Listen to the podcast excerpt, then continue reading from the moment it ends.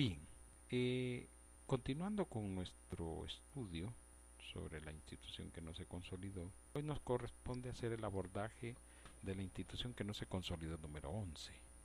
Hemos avanzado en estos tópicos y creemos en alguna medida que hemos estado explicando de la mejor manera posible como base eh, la escritura, lo que consideramos nosotros es lo correcto y lo que ha dejado de ser correcto porque solo es apariencia. En ese sentido nos corresponde hoy entonces hacer el abordaje de la institución que no se consolidó número 11. Este asunto de la institución es un asunto bastante complejo, muy delicado, y creo que en alguna medida eh, pocas personas se han querido eh, imbuir, eh, introducirse, pienso yo, en este tema tan, tan escabroso, tan, tan difícil de lo que es y lo que no es. Es ahí donde creo yo que parte todas las cosas. Creo que es ahí donde debería de darse por iniciado este asunto de la institución. Por eso hay que dar una mirada profunda que marque la diferencia entre lo que se aprecia y en lo que se dejó apreciar. Eso lo escribió alguien hace ya muchos años para atrás. Y eso está en profunda sintonía con otro elemental hecho y es lo que se construyó y lo que se dejó de construir en cuanto a la institución llamada iglesia. Término que hasta el día de hoy se lo disputan de una manera bestial tanto la madre de todas las rameras como sus hijas. Esta disputa tiene que ver con relación a quién se supone es, eh, entre comillas, la iglesia. A pesar que hoy en día eh, si lo vemos desde el punto de vista de las Sagradas Escrituras, ni la madre de todas las rameras, ni las hijas rameras tienen por qué disputarse un término que no les corresponde, porque la institución de la iglesia no es de ellas.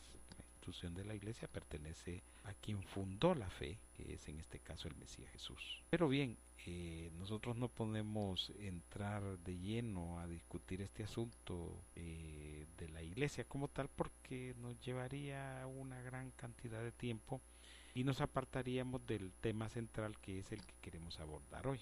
Este tema que consideramos nosotros en alguna medida muy importante, en alguna medida creo que necesario, fundamental, y que debe permitirnos a nosotros tener una visualización muy clara de las cosas que están ocurriendo o acaeciendo alrededor de la fe.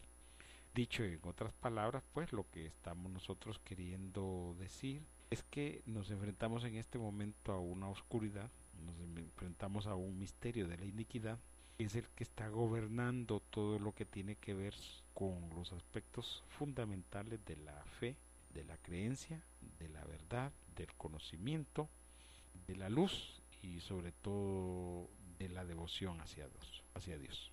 Y ha sido reemplazado, claro, por eh, situaciones adversas, situaciones incoherentes que nada tienen que ver con lo que estamos hablando. Por decir un caso, la fe ha sido sustituida por el dinero, la piedad ha sido sustituida por el engaño, la verdad ha sido sustituida por la mentira y así podríamos continuar viendo valores sustituidos uno por otro.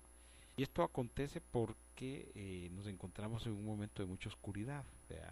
este momento está tan bien definido que la persona que se dedica a estudiar y a buscar y, a eh, investigar e inquirir sobre la verdad de Dios puede verlo tan claro, tan pero tan claro que Así de simple, no hay eh, manera de cómo se pueda perder. Lamentablemente, la mayoría de las personas que dicen ser seguidoras de Dios, hijos de Dios, miembros de grupos religiosos, están extraviados, perdidos, engañados. Y eso no lo sostenemos nosotros, eso es una verdad flotante, es una verdad visible, palpable, tangible, que lamentablemente es lo que acaece hoy en día. Por eso nosotros hemos decidido en alguna medida pues eh, comenzar este, esta línea de estudios, este, esta serie de estudios que le permita a los individuos de una forma o de otra forma comprender, estudiar, analizar, cuestionar, observar, descubrir, ver y encontrar la verdad de Dios, que eso en alguna medida es lo más importante. Por eso sostenemos nosotros que eh, es necesario, es menester nuestro estar llevando este conocimiento y compartiéndolo con ustedes para que sean ustedes los que en última instancia decidan qué piensan hacer con relación al conocimiento que se les está compartiendo. Y es ahí donde creemos nosotros que es fundamental, que es necesario, que es básico el que usted pueda tener la verdad en sus manos. Entonces, dicho en otras palabras, lo que nosotros pretendemos con esta serie de estudios que hemos eh, denominado la institución que no se consolidó es que usted tenga a su alcance, tenga en su haber, tenga la posibilidad de encontrar la verdad, de verla, de confrontarla y de tomar decisiones. Porque en definitiva eh, la verdad por sí sola no tiene ningún efecto si no se aplica, si no produce frutos, si no cambia las personas. Y ese cambio y esa transformación y esos frutos no pueden acaecer si el individuo, si la persona, si el ser humano no pone de su parte para que Dios le muestre la verdad hoy en día, que es tan complicada y tan difícil porque reina un grado de confusión, pero terrible, terrible, terrible, terrible. A tal extremo pues que tenemos una serie de doctrinas, enseñanzas, grupos religiosas hasta para tirar a la garduña, como dicen, ¿verdad? Y eso acontece porque el engaño ha florecido tanto, ha, ha encontrado lo que se conoce como eh, eh, elementos a su favor extraordinarios porque eh, nos encontramos en momentos de mucha mentira, de mucha oscuridad. Es por eso que nosotros esperamos que esto que pretendemos abordar hoy, que tiene que ver con la institución que no se consolidó, sirva de reflexión, sirva de enseñanza, sirva de análisis, sirva de eh, ayuda para que las personas que quieran, que busquen, que traten de encontrar la verdad, la guarden y la cuiden y la aprecien y vivan de ella. Por eso es importantísimo tener claro qué es lo que hemos visto, qué hemos dejado de ver, qué es lo que se ha hecho y qué es lo que se dejó de hacer a la luz de la voluntad de Dios, no a la voluntad, no a la luz de la voluntad de un grupo religioso, no a la luz de la voluntad de un de una determinada secta, no a la voluntad de, de, una determinada denominación, no a la voluntad de una determinada persona, no a la voluntad de una determinada doctrina o enseñanza, porque esa no es la idea. La idea es que tomemos nosotros lo que el Mesías Jesús compartió y nos enseñó y en base a eso nosotros encontremos, busquemos, valoremos y apreciemos lo que nos den como revelación y como interpretación de las Sagradas Escrituras. Porque en definitiva, o al fin y al cabo, lo más importante de todo esto no es lo que yo piense, no es lo que usted piense, no es lo que yo crea, no es lo que usted crea, sino lo que Dios definió como verdad. Y eso, en definitiva, es lo más importante para todos. ¿Qué dice Dios con relación a este asunto, aquel asunto, en este tema, aquel tema? No es lo que yo pienso, o lo que dijo esto, lo que dijeron los paulinos, o lo que dijeron juancistas, o los pedristas, o quien haya sido. No nos interesa, nos interesa la última voluntad, que es la más importante de todas, y esa es la voluntad de Dios expresada a través de la palabra del Padre, a través de la expresada de la palabra del, del Hijo o a través y expresada de la voluntad del Espíritu Santo. Entonces consideramos pues que para todos es importantísimo que tengamos claros estos principios fundamentales que tienen que ver con relación a la institución que no se consolidó. Institución esta que ha sido asaltada, que ha sido eh, llenada de oscuridad y de engaño, que tiene en sus saberes hoy en día paganismo, religiosidad, y satanismo y engaño.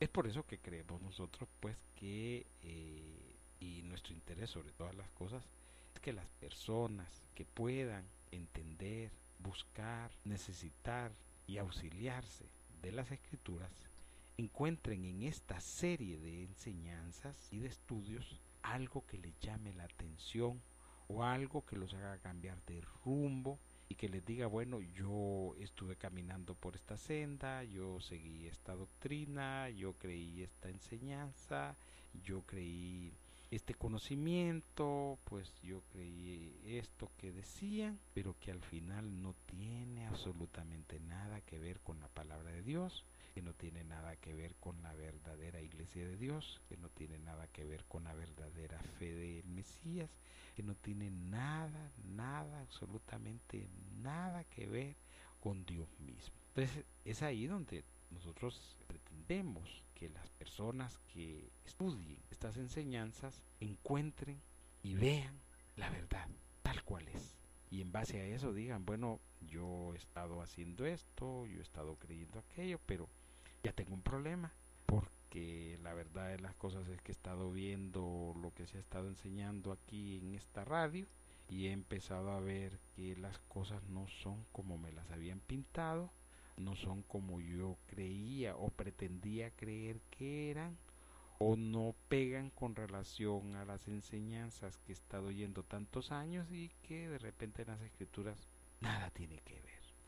Así que confiamos en el Mesías Jesús que usted tenga la oportunidad de analizar y de estudiar esta enseñanza, como todas las enseñanzas que hemos compartido, y que en base a ese conocimiento que usted adquiera, esa revelación que se le dé, ese entendimiento que usted pueda sumar a su conocimiento, le permita en un determinado momento decir, bueno, creo Señor que yo estuve en un camino muy equivocado y ha llegado el momento de que yo cambie mi rumbo y decida pues eh, seguir la voluntad de Dios que es en definitiva lo más importante no la voluntad del ser humano, no la voluntad de las personas, ni de los grupos religiosos, ni de las sectas, ni de donde se lleve, sino que lo más importante es que nosotros obedezcamos la palabra de Dios, sirvamos al Señor y hagamos lo correcto. En esa medida estaremos nosotros tomando el camino correcto y sirviendo al Dios verdadero.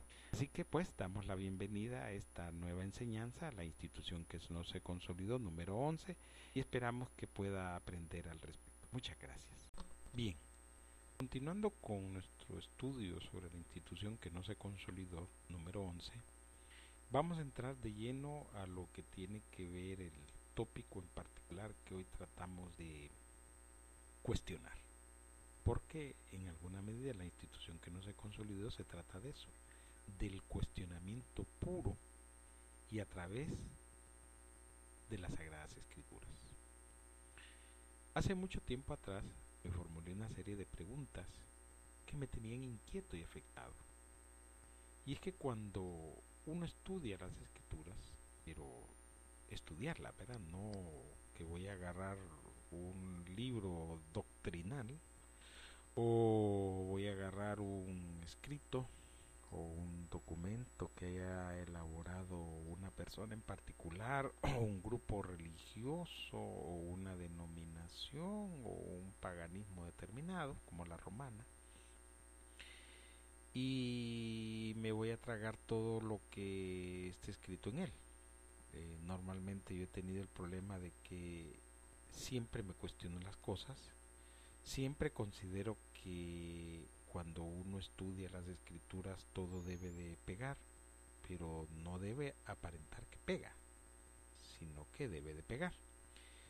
Y si se suscitan algunos errores o algunas contradicciones o alguna situación determinada rara, entonces eso significa que algo está pasando y que hay que descubrir. Por eso eh, como repito ya hace mucho tiempo atrás, yo me formulé una serie de preguntas, una gran cantidad de preguntas, y el solo hecho de formularme esas preguntas me tuvieron inquieto y afectado, porque, eh, ¿cómo se llama? Eh, yo creía muchas cosas y de pronto, de repente me estaba yo encontrando una posibilidad que aquello que yo creí pudiese ser algo falso, algo engañoso, algo mentiroso o doctrina de hombres y no doctrina de Dios. Y esta inquietud que me afectaba me fue generando una serie de dudas razonables que debían ser contestadas. Miren qué cosa tan más interesante, ¿va? No me quedé con la duda o con las dudas, que eran dudas razonables, válidas, lógicas, sino que consideré lanzarme en un proyecto para contestar estas dudas que yo tenía. Una de esas interrogantes que me planteé fue la que se encuentra en el siguiente pasaje. ¿En qué cosa está más interesante? Lo referencio con Mateo 24:13, que expresa, más el que persevere hasta el fin, este será salvo. Miren qué declaración tan más interesante. Cualquiera la oiría y no le tomaría mucha importancia. Pero aquellos que nos interesa nuestra salvación y nos interesan los asuntos de Dios, pues le ponemos especial cuidado cuando el Mesías Jesús da declaraciones porque en ellas se revela la voluntad de Dios. Entonces vuelvo a repetir el pasaje, Mateo 24:13, que establece, más el que persevere hasta el fin, este será salvo. Como podrán apreciar el texto, aborda varios tópicos de consulta. En el caso particular que nos ocupa, solo nos vamos a referir al tema de la salvación. Porque en verdad el pasaje se abre a una serie de temas bien interesantes. Y estos temas tienen que ver con, pues, creo yo, muchas cosas, eh, mucha doctrina, eh, mucha teología. Y esto sí es bastante interesante, porque el Mesías abre un abanico de posibilidades en este texto que hay que tenerles mucho, pero mucho cuidado. Y es interesante, porque imagínense ustedes que en esta declaración él está eh, poniéndole un límite a algo que hasta el día de hoy se ha vendido como que no tiene límite. Es más, hay luchas doctrinales con relación a la salvación. Esa lucha, por decirla, el calvinismo y el hipercalvinismo, contrastada con la predestinación, es una cosa bien interesante. Entonces, por eso creo yo que este pasaje en particular es importantísimo que se deba de estudiar con mucho cuidado y con mucha atención ya que le permite a uno en las palabras del Mesías ver la fotografía que él nos estaba queriendo compartir en ese momento. Una fotografía, creo yo, importantísima, válida, que tiene que afectar y que trastoca toda una serie de momentos, de tiempos, de teorías, de principios, de normas, de conceptos y de doctrinas, de tal suerte que nos pone eh, así con toda claridad, con toda sencillez, este problema que hasta el día de hoy se sigue suscitando en grupos religiosos y en las personas en particular. Porque se nos ha vendido a nosotros la idea que el que es salvo siempre es salvo. Se nos ha vendido la idea de que la salvación no se pierde. Se nos ha vendido la idea a nosotros que una vez que somos salvos, moriremos siempre salvos.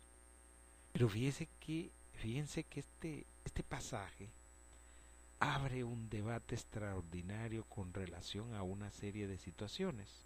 Por ejemplo, la primera parte, más el que persevere hasta el fin. Miren cómo el Mesías nos está queriendo hablar de un momento determinado de las cosas. Y este momento determinado de las cosas trastoca, por decir un caso particular, el tema del arrebatamiento. Miren qué cosa tan más extraordinaria y nos habla también de un determinado fin y nos habla también de una calidad en la persona que debe estar cuando llegue ese final. Y nos habla de grupos de personas.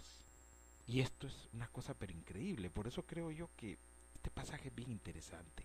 Obvio, no nos vamos a dedicar a estudiarlo en complejo porque entonces nos salimos de lo que tenemos que analizar, que es la institución que no, que no se consolidó número 11.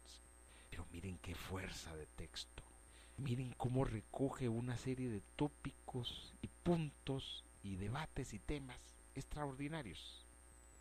Y eso tiene que ver con este asunto del arrebatamiento, este asunto de la revelación del Apocalipsis, este asunto del fin de las cosas y este asunto de la salvación y este asunto de la santidad y este asunto de la vida correcta y este asunto de vivir de acuerdo a la voluntad de Dios. Es que estas palabras son extraordinarias porque reflejan una fotografía tomada en un momento determinado y dice, más el que persevere hasta el fin, porque pueden perseverar muchas personas, pero hay una calidad que se exige en particular a estos individuos que lleguen hasta el final. Hay una serie de requisitos, principios, normas que deben ser observadas para estas personas que lleguen hasta el final. Estos privilegiados que lleguen hasta el final. Y entonces trastoca con la santidad, con la pureza, con la voluntad, con la vida de Dios, porque habla de perseverar. Y no se puede perseverar si no existe un concepto dogmático puro, un concepto doctrinal puro, una visión clara y una vida escondida y observando la voluntad de Dios. Pero para darle el toque final, dice el Mesías, miren señores, hay un grupo de personas que van a llegar hasta el final, pero este grupo de personas tiene que cumplir una serie de principios. No me vengan diciendo aquí que, se los van a llevar y que hasta aquí llegó todo y que bien. No, sino que dice, mira, quiere ser salvo. No va a ser salvo el que el pastor, el sacerdote, papa o quien sea diga que va a ser salvo. No, nada que ver. Lo que aquí nos dice es que el que cumpla con ciertas normas, ese puede alcanzar la salvación. ¿Por qué? Porque este tema de la salvación que está vendido, corrompido, degenerado, abusado, para Dios y para el Mesías, no es tan cierto lo que dicen los grupos religiosos de la salvación sino que el que va a ser salvo debió haber perseverado en algo. Y el algo no se refiere a un punto, se refiere a un conjunto de cosas que se supone debe conocer esta persona que llegó hasta el final para que pueda decir va a ser salvo. Por lo tanto, las teorías calvinistas o hypercalvinistas o las teorías de la predestinación entran en choque con las declaraciones del Mesías Jesús. No se olvide, mas el que persevere hasta el fin, éste será salvo. Y no el que diga un predicador, no el que diga un evangelista, no el que diga un pastor, no el que diga un sacerdote, un obispo, un cardenal o el papa, o sea, quien sea que se le ocurra dar una declaración como esta. Así que dejamos esta parte del estudio para que usted reflexione y vea que las cosas como creemos nosotros no necesariamente así son. Porque en definitiva lo más importante es lo que Dios dice. Y eso, al final de cuentas, es lo único que debe sobrevivir, la voluntad del Señor Dios. Esperamos entonces pues que este, esta primera parte del estudio le esté dando la oportunidad de ver cosas que normalmente no se ven. Muchas gracias. Bien, continuando con eh, nuestro estudio de la institución que no se consolidó, estábamos hablando de Mateo capítulo 24, versículo 13. Creo que eh, tratamos de hacerlo un abordaje lo más claro posible y ahora nos corresponde continuar con, el tema. Yo espero que la fotografía que se eh, se nos dejó por parte del Mesías pueda ser vista por las personas. Bien, hoy en día la salvación es uno de los negocios más rentables que existe en el comercio de los hombres y de los miles de grupos religiosos que existen, de tal suerte que los métodos, las formas, requisitos ceremoniales y fetiches son abundantes para todos los grupos y pagos que se quiera, los gustos y pagos que se quiera. En otras palabras, hay para todo tipo de cliente y de pudientes. Es la corrupción religiosa a los más altos abusos y engaños posibles. Bien, como toda investigación, pues la presente generó una serie de interrogantes adicionales, entre las cuales resaltan la siguiente. ¿De dónde nació esa corrupción religiosa? Ya que si observamos el pasaje de Mateo 24:13, donde las instrucciones del Mesías Jesús fueron claras, muy precisas y contundentes, mas el que persevere hasta el fin, éste será salvo, ocurre el contraste de todo lo contrario. ¿Y por qué ocurre este contraste? ¿Y por qué se da esta situación? Hay que entender nosotros que eh, actualmente muchas personas se han desasociado de la religión porque la consideran oscura, falsa, mentirosa, abusiva, que destruye, que roba, que quita en nombre, de, entre comillas, de Dios. Pero miren qué cosa tan más interesante. La fe, que no tiene nada que ver con la religión, no tuvo jamás ese sentido y ese propósito.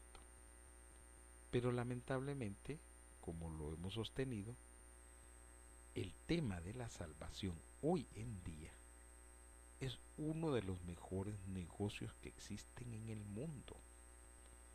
Es increíble la cantidad de grupos religiosos que existen hoy en día y que todos tratan de lucrarse de una u otra forma de las almas. Por eso nosotros hacemos esta interrogante. ¿De dónde nació esa confusión religiosa si lo que el Mesías Jesús dijo, trajo, reveló, predicó y enseñó no tiene nada que ver? Nada, absolutamente nada. O sea, pues que en otras palabras se nos estableció como principio fundamental que la salvación se lograría perseverando hasta el final y no antes y no dejando de perseverar. En otras palabras, no existe la salvación light, ligera, suave, ni mucho menos la salvación eterna, salvos siempre salvos. Todo lo contrario, el que no persevere hasta el fin no gozará de la salvación. Palabras del mismísimo Jesús, no de nadie de menor rango o grado, sino del autor la fe. Entonces, como ustedes pueden ver, hay un problema serio en este asunto de la salvación, un problema serio en este asunto de la perseverancia y un problema serio en este asunto de la santidad, de la pureza y de los principios que deben de regir una vida de un creyente. Y eso no lo digo yo, eso está ahí en las escrituras. No nos los hemos inventado. Pero la gente hoy en día quiere tener una salvación light. Eso es lo que quiere la gente. La gente quiere que le digan, mire, eh, algo así como que usted compre este terreno y este terreno va a ser suyo por toda la vida. Bueno, igual, quieren agarrar la salvación y decir, mire, usted va a ser salvo, siempre salvo. Y los que estudiamos las escrituras sabemos que eso no es cierto, que eso es mentira, que eso es falsedad. Entonces, ¿de dónde se generó tanta confusión religiosa? Miren qué pregunta tan más interesante. Porque la verdad de las cosas es que es cierto, pues ¿de dónde se generó tanta confusión religiosa? Para poder responder semejante interrogante, primero estamos obligados a buscar en las Sagradas Escrituras algunas indicaciones al respecto. Por lo que, por lo que primero, lo que vamos a hacer primero es establecer un pilar que nos delimite la, delimite la zona de comprensión y que evite salirnos del tema en análisis. Veamos Lucas eh, Veamos en Lucas lo siguiente. Lucas capítulo 5, 5 versículo 37. Y nadie echa vino nuevo en odres viejos. De otra manera, el vino nuevo romperá los odres y se derramará. Y los odres se perderán. Lucas 5:38. Más el vino nuevo en odres nuevos ha de echarse. Y lo uno y lo otro se conserva. Lucas 5:39. Ninguno que beba del añejo quiere luego el nuevo, porque dice, el añejo es mejor. Ahora, para entender esta enseñanza del Mesías Jesús, leamos, en otras palabras, otro texto. Y así podremos entender mejor el final de sus palabras con respecto al añejo. Leamos en Hechos capítulo 15, versículo 1. Entonces, algunos que venían de Judea enseñaban a los hermanos, si no os circuncidáis conforme al rito de Moisés, de Moisés, no podéis ser salvos. Como podemos apreciar, y como bien dice el adagio popular, unos a la bulla y otros a la cabulla. O como bien lo expresa otro, en río revuelto ganancia de pescadores. Como sea, la idea está bien cimentada. En los inicios turbulentos de la fe, unos jalaban para un lado y otros jalaban para otro. Pero lo peor de todo es que ninguno de los extremos se aplicaba, se aplica la verdadera enseñanza del Mesías. Y esto sí es lamentable. ¿Por qué? Porque como hemos podido apreciar, cuando el Mesías viene, viene con una nueva verdad. No viene con la verdad de los judíos. Bueno, los judíos tienen su ley, tienen sus procedimientos, sus protocolos, sus enseñanzas. Y bueno, estos señores para allá. Pero aquellos que hemos compartido la verdad de Dios, pues estamos para acá. ¿Por qué? Porque a nosotros se nos acobijó en la iglesia. Institución esta que no fue desarrollada correctamente por los apóstoles, porque se cometieron una serie de errores. Y estos errores solo vienen a confirmar que solo Dios es perfecto. El que pretenda creer que los apóstoles eran perfectos anda muy mal, porque perfecto solo Dios. Entonces miren qué cosa tan más interesante. En los inicios de la fe, unos jalaban para un lado y otros jalaban para otro, de tal suerte que bueno, ya oyeron ustedes que el que si no se circuncida, pues no va a ser salvo. Pero el Mesaya nos dejó claramente establecido, el que persevere hasta el fin, ese será salvo. Y no nos ponen, no nos imponen otro, eh, eh, otras responsabilidades no nos imponen otras cargas. Por eso creo yo que es fundamental que nosotros debatamos, cuestionemos, estudiemos, analicemos, investiguemos y observemos todo lo que tiene que ver la escritura con relación a la fe. Porque ustedes lo han visto. Es penoso encontrarnos con esta situación de cómo se ha corrompido este asunto de la salvación. De tal suerte que tenemos grupos religiosos que le venden a usted una salvación light. qué cosa tan más terrible. Se la venden, se la ofrecen. ¿Y qué decir de los grupos religiosos que además de que le proponen una salvación light, le, le ofrecen fetichismo. Mire qué cosa tan más terrible, Dios mío. Hasta dónde nosotros hemos llegado en la corrupción de la fe. Esto es increíble. No es posible que se estén dando este tipo de situaciones. Y podríamos seguir hablando y añadiéndole otros bárbaros que dicen otras cosas y otros individuos que abusan de otra forma y otros que han llevado esto al extremo de, bueno, que es vergonzoso y penoso. Por eso creo que la persona que quiere encontrar la verdad pues va a tener que luchar, ¿verdad? Porque no está ni simple, ni sencillo, ni fácil. Sobre todo porque hay mucho engaño, hay mucha mentira, hay mucha falsedad, hay mucha corrupción de la fe y hay mucha contaminación. En otras palabras, si usted no le pide a Dios que Dios le revele la verdad, difícilmente va a encontrar algo al respecto.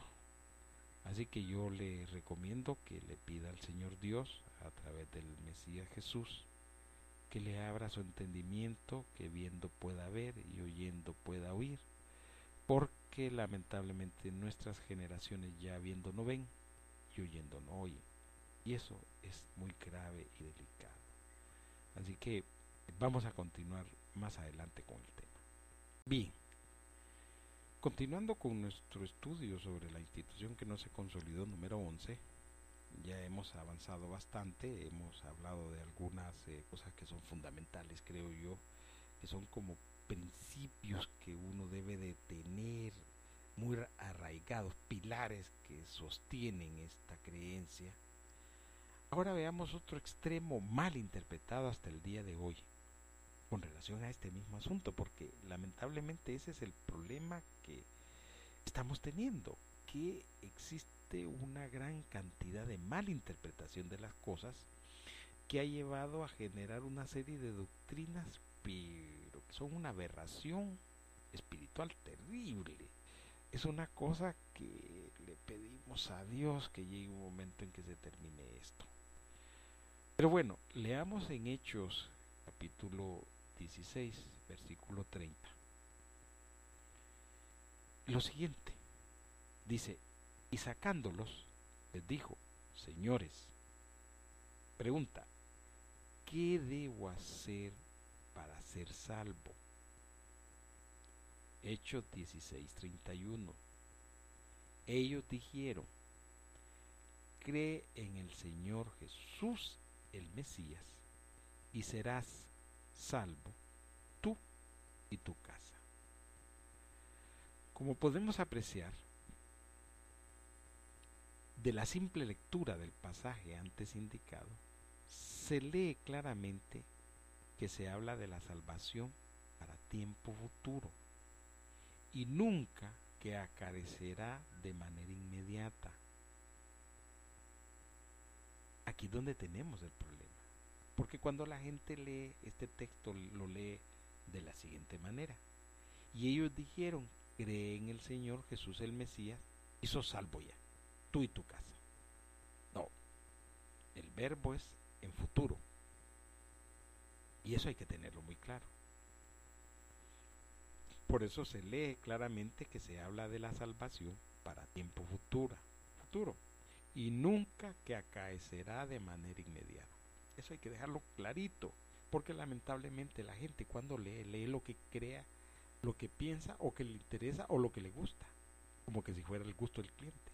Y no, señores, aquí todos nos sometemos a una única voluntad, que es la voluntad de Dios. Y si Dios dice esto va a ser así de esta manera, no es como me parezca, como yo crea o como me guste o como yo lo voy a pagar. Eso no existe con Dios. Entonces, ese es el problema o uno de los problemas que nosotros estamos padeciendo, lo que se lee, lo que mal se lee. Por eso Jesús decía, esto viendo no ven, porque no ven realmente. Y es ahí donde reside o radica todo este debate. Pero, lamentablemente la interpretación actual que se le da es que el pasaje indicado dice que la salvación es inmediata, pero el verbo utilizado es a futuro, nunca en presente. Por eso podemos leer será. Veamos otro pasaje para poder apreciar el mismo contexto de hechos.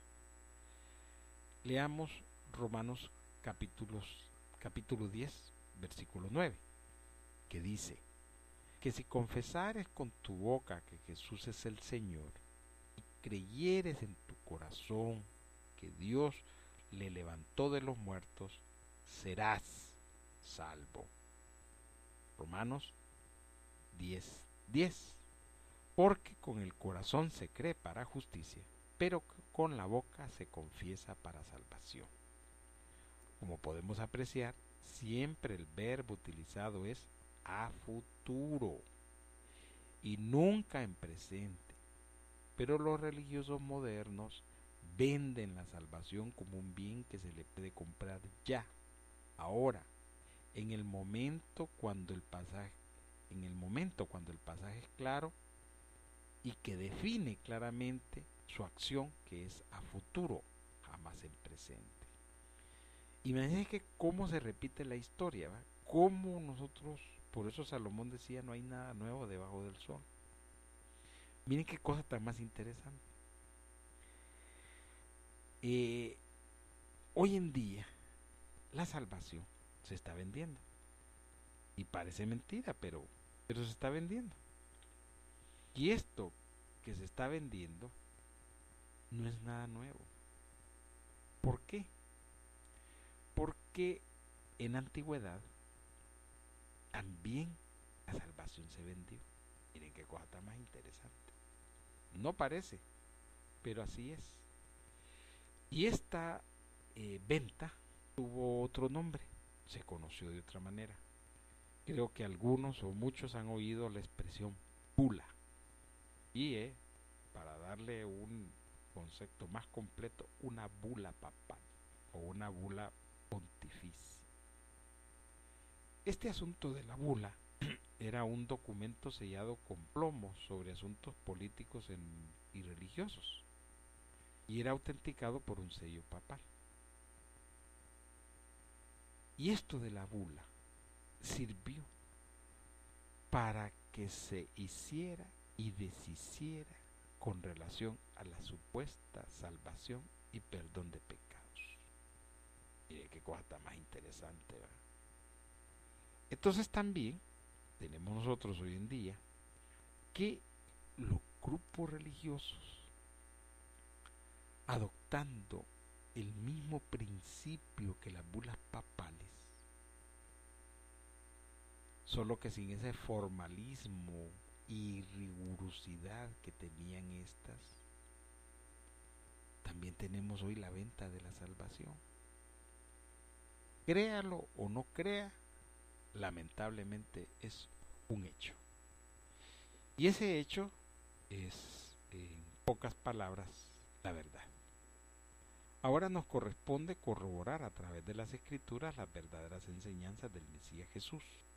Y es fundamental y necesario ver lo que al respecto Él dejó como regla y orden a seguir, sin importar si los apóstoles y demás se salieron de la tangente.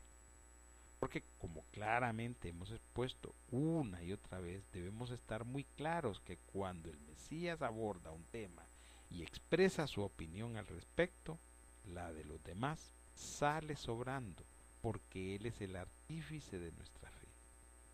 Por eso leemos en Mateo 10:22 lo siguiente, y seréis aborrecidos de todos por causa de mi nombre, mas el que persevere hasta el fin, este será salvo. Este pasaje deja muy en claro que la salvación no es en el presente, sino que es a futuro.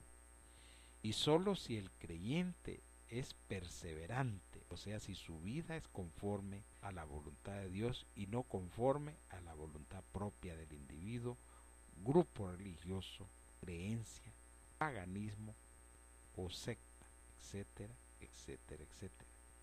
Observemos un pasaje más para establecer de forma contundente cómo debemos interpretar la sana doctrina y no seguir falsas enseñanzas ni de paulinos, ni de pedristas, o juancistas, o de quien sea.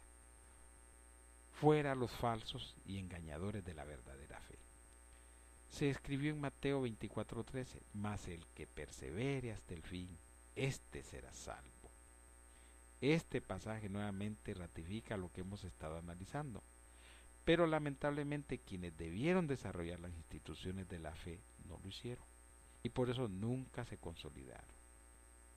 Dejamos este análisis para proseguirlo más adelante, pero esperamos le permita entender un poco más la verdadera fe. Como habrá podido apreciar, la institución que no se consolidó hoy en día comienza a, desmoronarse y amenaza con llevarse al fondo del abismo a todos aquellos que no puedan escapar de ella. Si usted está interesado en conocer lo que Dios dice con respecto a todos los aspectos de la verdadera fe y no quiere continuar siguiendo las hijas o la madre de las rameras religiosas, lo invitamos a escribirnos al correo electrónico la última iglesia o visitar la página de iglesia-de-dios.tk y sintonizarnos a través de la radio en eh, http listen.radionomi.com contrapleca del reino radio 3 Puede también pedir cursos por correspondencia electrónica para su crecimiento espiritual y así poder compartir con usted lo que Dios reveló en el libro de revelaciones. Y que la mayoría de grupos religiosos hasta el día de hoy no se atreve a decirle a usted. Así que usted decide. Quisiera concluir este tema, que solo lo hemos abordado de una manera eh, abuelo de pájaro, con un pasaje que creo que cierra este asunto en particular. Leemos en el libro de Apocalipsis, versículo 20, eh, capítulo 20, versículo 15, lo siguiente. Miren qué declaración tan más extraordinaria. Y el que no se halló inscrito en el libro de la vida fue lanzado al lago de fuego. Miren qué pasaje tan más increíble, qué toma de fotografía tan más extraordinaria lo podríamos desmenuzar para tratar de encontrar todo lo que en este pasaje el conocimiento y la riqueza que se da. Es una vista panorámica de un suceso extraordinario visto a través de los tiempos en una visión única de lo que ha de acaecer a todos aquellos que pretendan formar parte del reino de Dios. Lamentablemente pues eh, estamos llegando al final. Nos gustaría hacer un abordaje más completo de este texto. Eh, pretenderemos en un momento determinado eh, hacer un estudio del libro de revelaciones para encontrar la verdad que se encuentra en él, para descubrirla. Así que esperamos que esta enseñanza del día de hoy le haya servido. Por favor, escríbanos eh, si tiene cuestionamientos o dudas, por favor envíelas, no hay ningún problema, nosotros con gusto le atenderemos. Muchas gracias.